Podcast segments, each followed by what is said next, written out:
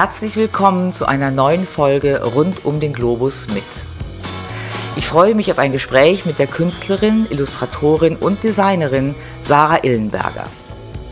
Sarah Illenberger ist in München geboren, studierte in London am Chelsea College und an der Central St. Martins und lebt heute in Berlin.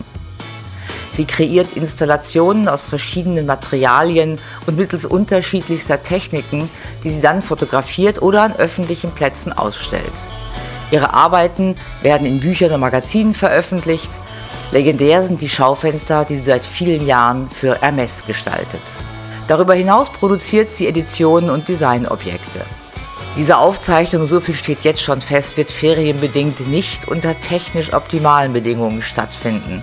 Sarah ist vor ein paar Tagen in ihrem Ferienhaus im Hinterland der toskanischen Mittelmeerküste angekommen. Da stehen keine Interviews auf dem Programm, sondern Sonne, Strand, Baden, Eis essen und wieder baden. Und das alles am liebsten in Begleitung ihrer kleinen Tochter Roberta. Wundern Sie sich also nicht, wenn die ab und zu versucht, ihre Mama zurück an den Strand zu locken. Liebe Sarah, wo erwische ich dich gerade? Wo sitzt du genau? Auf einer Düne in einem Lokal namens Ale Boe in Forte dei Mami. Oh. So oh. sieht das aus. das schön aus. Also vor allem der Schwenk und der Blick, den ihr da habt, sieht wahnsinnig aus. Ja, es ist eigentlich auch schlechtes Wetter und dann ist es immer so ein Glück, wenn man hier runterkommt, dann hat man oft einfach ein ganz anderes Wetter als im Berg, weil wir wohnen oben auf dem Berg, zwar nur so zehn Minuten mit, mit dem Auto, aber das Wetter kann manchmal total dramatisch sich ändern, zum Guten und zum Schlechten. Aber das heißt, oben heißt bei dir, wo kommst du daher? Das heißt äh, Stretoia und das ist so genau hinter Forte dei Mami quasi so. Fährt man so über den Fluss und über die Autobahn und über den Zug und so und da sind ein paar Brücken und dann geht's so ganz steile Serpentinen hoch und dann ist da ähm, quasi ein rosanes Haus auf dem Berg mit äh, im, so ein bisschen im totalem Grünen, ohne Nachbarn und nichts. Das ist ganz. Äh, haben wir Nachbarn? Ja. Wen denn?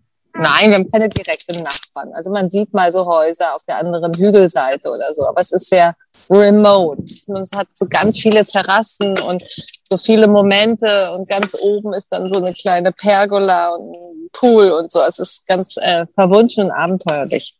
Und nachts sitzt man so ganz oben und schaut auf diese ganze toskanische Küste runter und man hat so das Gefühl, man ist in L.A. Was du siehst bis nach Livorno, manchmal auch bis nach Elba oder Korsika sogar. Und dann flimmert diese, dieses Licht so und ähm, dann denkt man echt, das ist so California-Feeling. Meine ja, Großeltern mochten es immer eher so ein bisschen undeutscher. Und deswegen ist er da immer gerne mit einem schönen Citroën hier runtergedüst und dann hatten die so immer schöne Ferien hier im Hotel. Es gab so zwei Hotels, ich weiß gar nicht, wie sie heißen, aber es gab so, so immer das gleiche Hotel, was weißt du, so Atlantico oder keine Ahnung, was es war. Und dann, ähm, ja, dann lange nicht. Und dann als Kind hatte meine Mutter dann eher so ein Haus auf Griechenland gekauft oder gemietet. Was da war ich dann zwischen drei und sechs, eigentlich so ungefähr das halbe Jahr immer auf Paros, so als kleines Kind. Okay. Und meine Mutter hatte, ist, weißt du ja, Goldschmiedin, Juwelierin, die hatte damals äh, ihre Werkstatt dann in so eins von diesen weißen Schuhschachtel-Kartonhäusern, diese kykladische, äh, minimalistische Architektur äh, eingebaut mit ihrem Partner. Und dann, als ich aber dann so Teenie wurde, ist meine Mutter das erste Mal mit mir hier runter. Dann sind wir fast jedes Jahr hier hingefahren, auch immer in Hotels gewesen, im Forte dei Mami. Lassen wir mal ganz kurz zurück zu Paros, weil ja.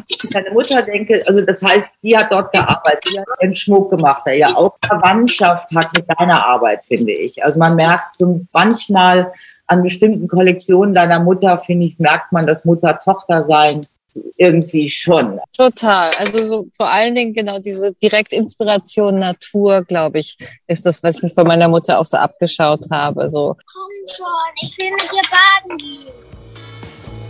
Jetzt lässt sich Roberta nicht länger vom Badespaß abhalten. Mutter und Tochter entschuldigen sich für einen Sprung ins Meer. Wieder vor dem Mikrofon in ihrer Lieblingsbar geht es um eines der ambitionierten Projekte Sarahs, ihre Schaufenster für den Luxusleder- und Modehersteller Hermes. Sarah sucht sich hier jeweils ein Stück Natur oder einen Alltagsgegenstand, der sie dazu inspiriert, seine Geschichte weiter zu erzählen, wie sie sagt. Das kann ein simpler Bürstenkopf sein, ein Korb oder ein Puzzlestein.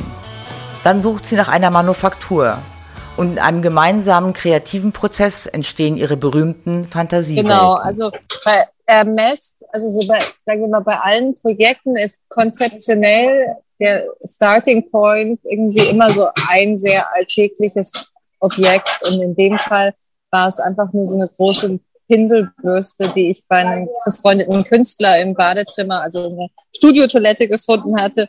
Und sobald man so einen Pinsel umdreht, wirkt es ja fast wie so eine Blume oder eine Distel mhm. oder sowas. Abgesehen von Materialien und Natur, ähm, sagst du aber eben auch, du bist jemand, der gerne reist. Was sind denn so die Länder, die dich am meisten inspirieren? Also generell so per se ist, sind so Länder, die sehr extrovertiert sind, meine Lieblingsländer. Also es gibt ja Länder zum Beispiel, ich war mal auf den Kapverden und da passiert alles im Innenraum, auch wenn es total äh, sonnig ist so ungefähr. Aber es gibt so, äh, genau, Länder, die nach außen und Länder, die eher nach innen funktionieren. Und bei so innenorientierten Ländern langweile ich mich eher immer. Das finde ich immer so schade, wenn man nicht so viel vom Leben mitbekommt. Deswegen war für mich zum Beispiel Indien total aufregend und toll. Ich mochte das. Das ist alles so wuselig und verrückt und crazy und so viel Geschichten draußen und Handwerk und alles. So? Sich, Rajasthan und in Jaipur und da oben. Mit meiner Mutter lustigerweise. Hm dass meine Mutter, die eher eigentlich nicht so reiselustig ist, weil die nicht so gern fremd ist in, an Orten und deswegen ja auch dieses Haus hat, um nicht Tourist zu sein. Die hasst Tourist sein. Und deswegen ähm, war es aber dann auch mal vor ein paar Jahren ganz schön zu sagen, Mama, jetzt fliegen wir zu deinem 70. Geburtstag nach Indien. Und sie so, ja, okay, why not? Und dann habe ich so die Reiseleitung übernommen und dann sind wir irgendwie da im Norden hoch und haben total äh, irre zwei Wochen gehabt und haben dort dann auch gleich natürlich, so wie wir sind, eine Firma gegründet. Die hieß dann The Pyjama Party. Da war so eine Schneiderei, die haben so Blockprinting gemacht, haben so Tiere auch wieder mal total toll so geblockprintet auf Stoffe, so Elefanten und Affen und so weiter. Und dann haben wir Schnitte und Pyjama und Paspellierung und Verpackung und ich die Webseite schon registriert in the whole shebang. Wir waren immer nur so, so unser, unser Hotelzimmer war wie so ein Fitting Room, immer so Fotos von mir in diesem ganzen Pyjama. Und dann totally high und am Ende natürlich zurückgekommen in Berlin und München und dann so gemerkt, dass jeder irgendwie in Indien produziert und wie schwer es ist und wie Qualitätskontrollen, bla bla bla.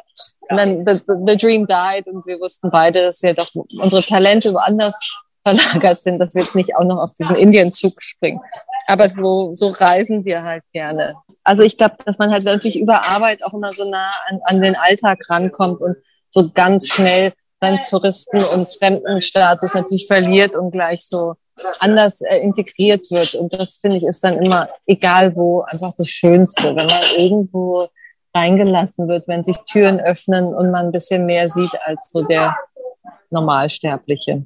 Sag mal, um ja. das berühmte Kamel. Manchmal habe ich so eine Intuition, wenn ich irgendwo hinfahre und dann denke, nehme ich mir eigentlich immer so eine kleine äh, Tasche mit so paar so Materialien mit Aha. Und in dem Fall hatte ich halt äh, eine Tasche mit äh, Rettungsdecken, silbernen. Weißt du, diese? Ja, ja, ja. Eigentlich, genau. Und dann ein paar Ballons und, und Karton und Schere und Kleber. Also ich fahre eigentlich immer mit so einem kleinen Set, so Basic Bastel-Set bin ich eigentlich immer unterwegs. Und da war es, äh, genau, dann habe ich da bin ich in einer Pension gewesen, wo ich auch schon oft war, von einer Deutschen namens äh, heißt nochmal, hat so einen wilden Namen, so Roswitha. Äh, nee, müsste ich dir nochmal sagen. Die hat quasi nördlich von Essaouira ja. in Marokko hat die so ein unglaubliches Gästehaus. Ja, da ist Paloma Picasso auch Stammgast. Mhm. Und da war ich und dann ähm, ist es natürlich auch gleich mal so, du, ich brauche ein Kamel, ich würde so gern zum Fotoshooting machen, ich habe so eine Idee, dann so zwei Minuten später schon alles organisiert gehabt. Dann hatte ich das Kamel quasi gemietet und hatte dann am Nachmittag davor diese äh, Rettungsdecken zu so Lametta-Girlanden zerschnitten, irgendwie so im, im, in der Brise des Atlantiks, total schwer.